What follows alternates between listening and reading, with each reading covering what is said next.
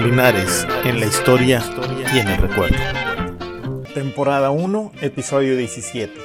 Entre brujas y demonios.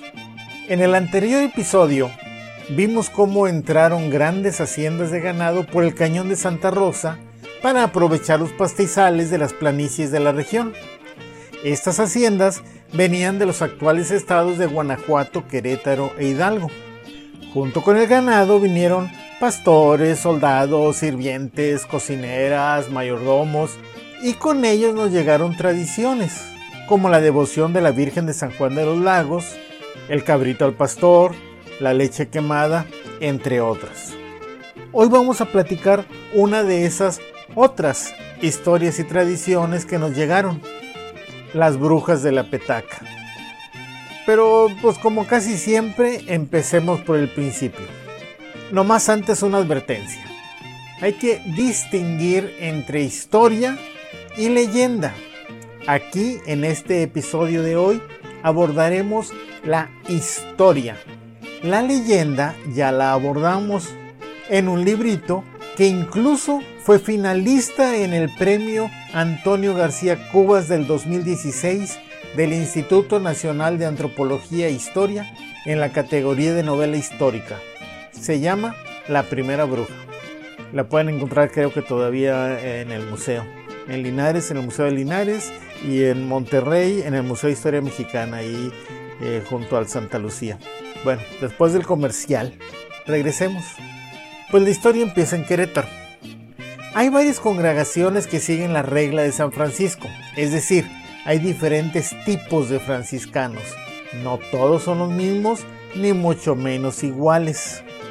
Los últimos en llegar a América fueron los frailes franciscanos de propaganda fide, es decir, propagadores de la fe, y llegaron a Querétaro, donde establecieron su colegio de la Santa Cruz en 1683. Pero obviamente más de 100 años después de la conquista, pues ya había muchas congregaciones ahí.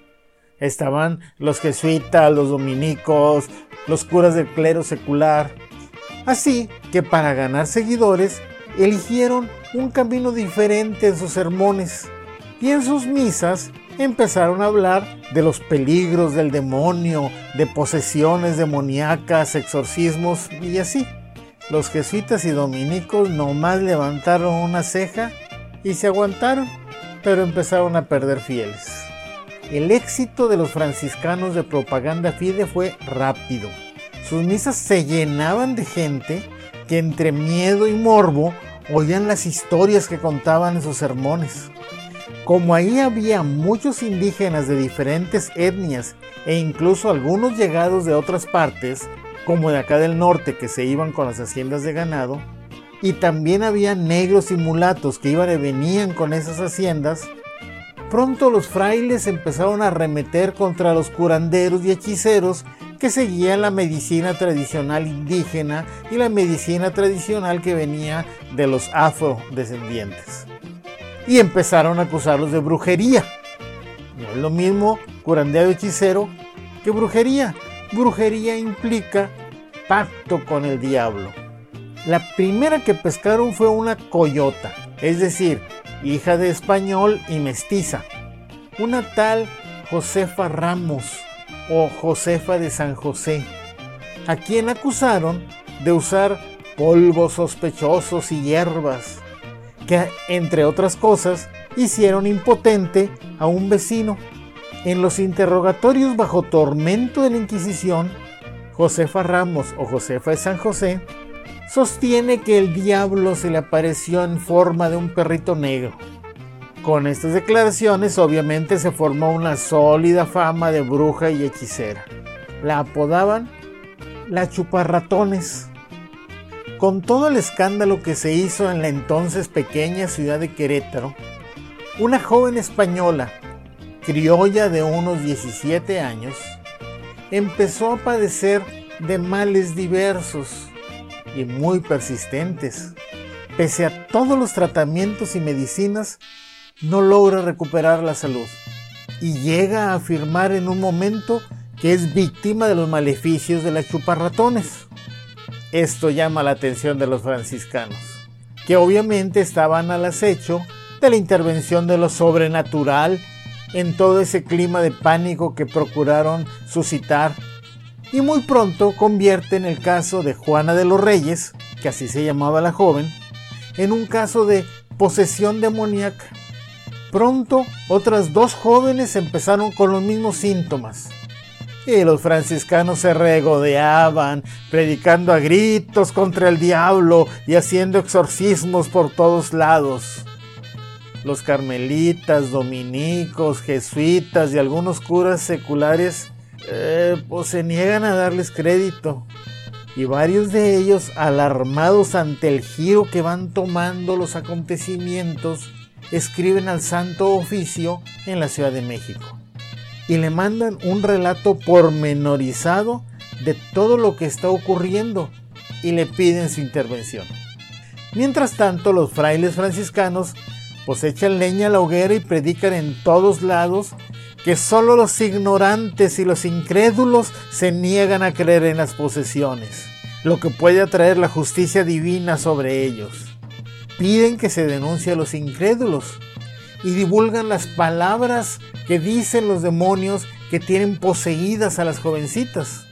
Estos demonios aparte declaran que se niegan a abandonar el cuerpo de sus víctimas a causa de la incredulidad de algunos y aseguran que tienen la intención de penetrar en el cuerpo de todos aquellos que no crean que dichas mujeres estaban poseídos por el diablo. Los frailes exorcizan a Juana de los Reyes y a las otras dos, mientras la gente, al oírlas levantar la voz con la oscuridad de la noche, pues les causaba tal espanto que todos procuraban huir a tropel de ahí de la iglesia porque los exorcismos los hacían obviamente en la iglesia frente a todos. A unos de los que andaban ahí les da mal del corazón, otras mujeres salían todas maltratadas ahí entre toda la muchedumbre, otras malparían ahí mismo al recién salir, otras salían aturdidas y asombradas, y en todo el vulgo corrían miles de chismes e historias. Durante el año de 1691, y a pesar de todas las atenciones de la que era objeto, la salud de Juana de los Reyes no mejora, sino que al contrario, en varias ocasiones, terribles vómitos la hacen arrojar bolas de lana empapada de veneno, bultos de cabellos, agujas, alfileres en gran cantidad. Por tanto, los exorcistas franciscanos pues tenían mucho que hacer con ella. Y a veces las sesiones, que eran unos verdaderos duelos con los demonios, llegan a durar hasta 7 u 8 horas y dejaban a los religiosos tan agotados como a los verdugos y a la víctima. A partir del 25 de diciembre, en plena Navidad, la situación empeora pero con rapidez. El vientre de Juana ya es enorme y duro. Los demonios entran y salen del cuerpo de la pobre y infeliz muchacha y le dan una zarabandeada infernal. Pero el día 26 es terrible.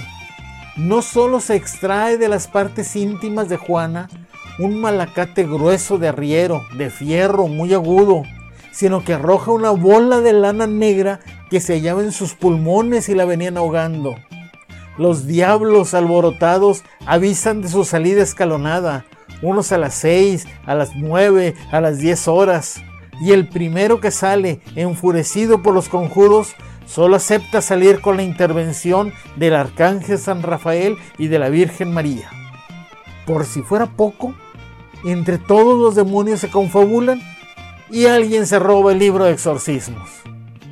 Al día siguiente, mientras los religiosos no cejan en sus intervenciones, la enferma arroja cabellos, agujas, lana.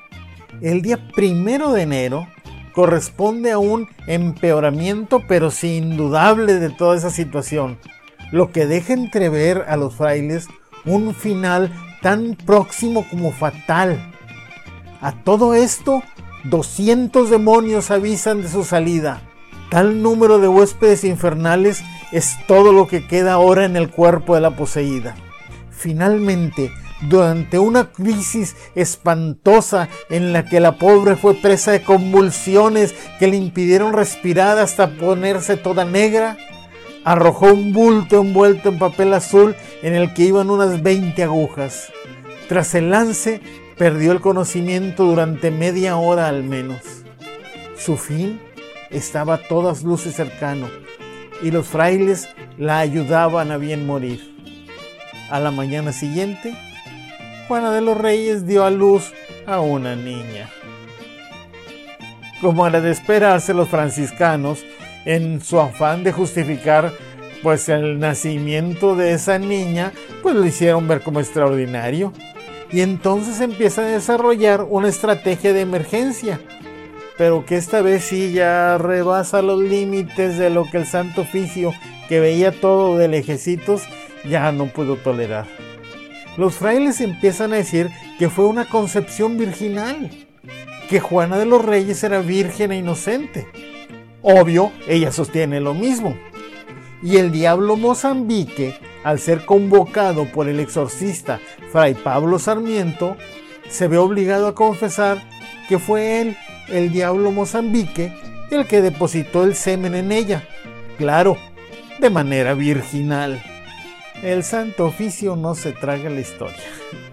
Emiten edictos, van a prohibir el uso de las hierbas medicinales, arrestan a las chuparratones por recetar hierbas medicinales, recetar peyote y otras cosas, y encierran en sus casas a las poseídas. Y ya en 1693 mandan llevar a Juana y a sus amigas a los calabozos de la Ciudad de México. El 15 de enero de 1696, o sea, cuatro años después del parto, Juana oyó su sentencia. Debería retirarse y encerrarse por un año en el convento de las Clarisas de su ciudad, de Querétaro. Junto a ella, la chupar ratones oía su condena, 200 azotes, por hacer hechos de magia y por hechicería, es decir, por recetar hierbas medicinales tradicionales.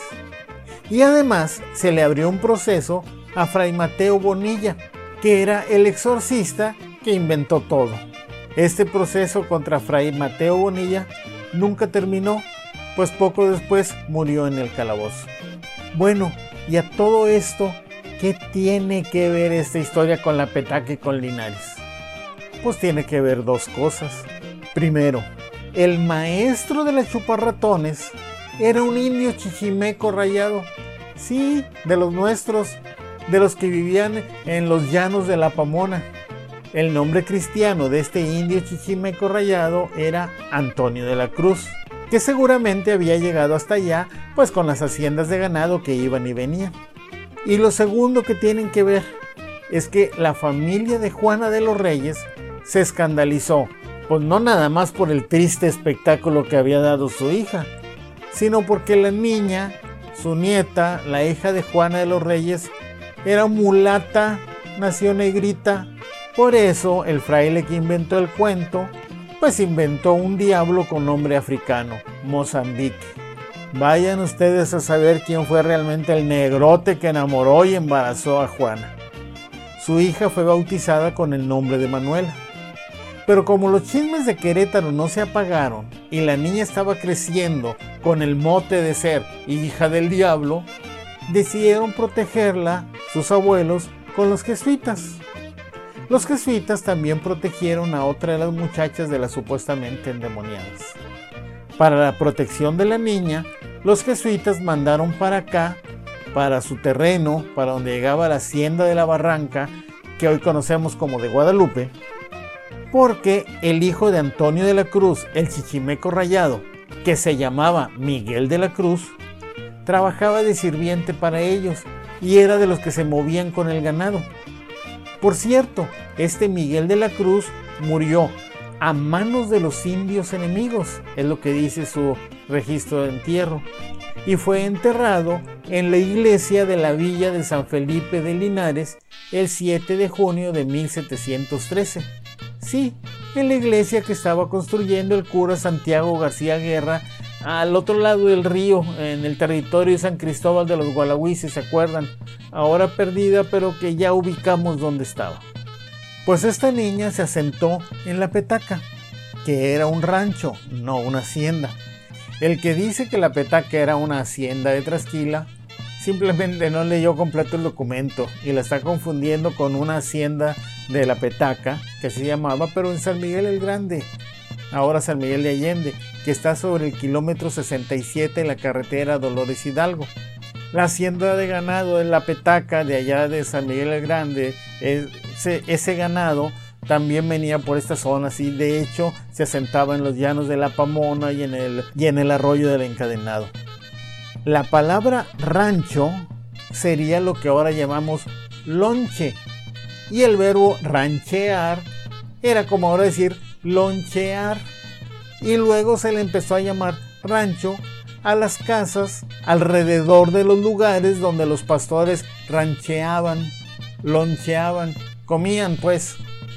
Así como ahora hay casitas que se van asentando en la carretera alrededor de los restaurantitos que venden comida a los traileros. Más o menos lo mismo. Entonces, como ahí rancheaban, a esas casas se le empezó a llamar rancho. Bueno, pues la petaca era un rancho. Y ahí se asentó Manuela de los Reyes o Manuela de la Cruz, la primera de las brujas. ¿Por qué? Porque tenía fama de ser hija del diablo. Aquel que dice que las primeras brujas empezaron a fines del siglo XIX o principios del XX, ha de creer que el mundo se inventó ayer, que antes no había brujas. Ay, no, si la ignorancia es canija y muy atrevida para hablar. Resumiendo, de una bronca de los franciscanos y sus exorcismos en Querétaro, llega a estas tierras con la hacienda de ganado de los jesuitas del Colegio de Querétaro, una niña nacida en medio de esos escándalos y cuya fama de hija del diablo dio inicio a la leyenda de las brujas de la petaca, que era un rancho, es decir, un lugar donde los pastores se reunían a comer. Pero no solo nos llegaron las brujas de la petaca, llegaron muchas otras gentes, y sus broncas se acumulaban a las que ya traía Sebastián, que ahora era alcalde mayor de la villa de San Felipe de Linares. En el siguiente episodio veremos cómo ese conflicto termina de estallar para encontrar finalmente la salida a una solución casi casi definitiva. Agradecemos nos hayan acompañado en esta emisión. José Alberto Rodríguez Ramírez, Huelito Beto, los espera en el próximo programa de Linares en la historia y en el recuerdo.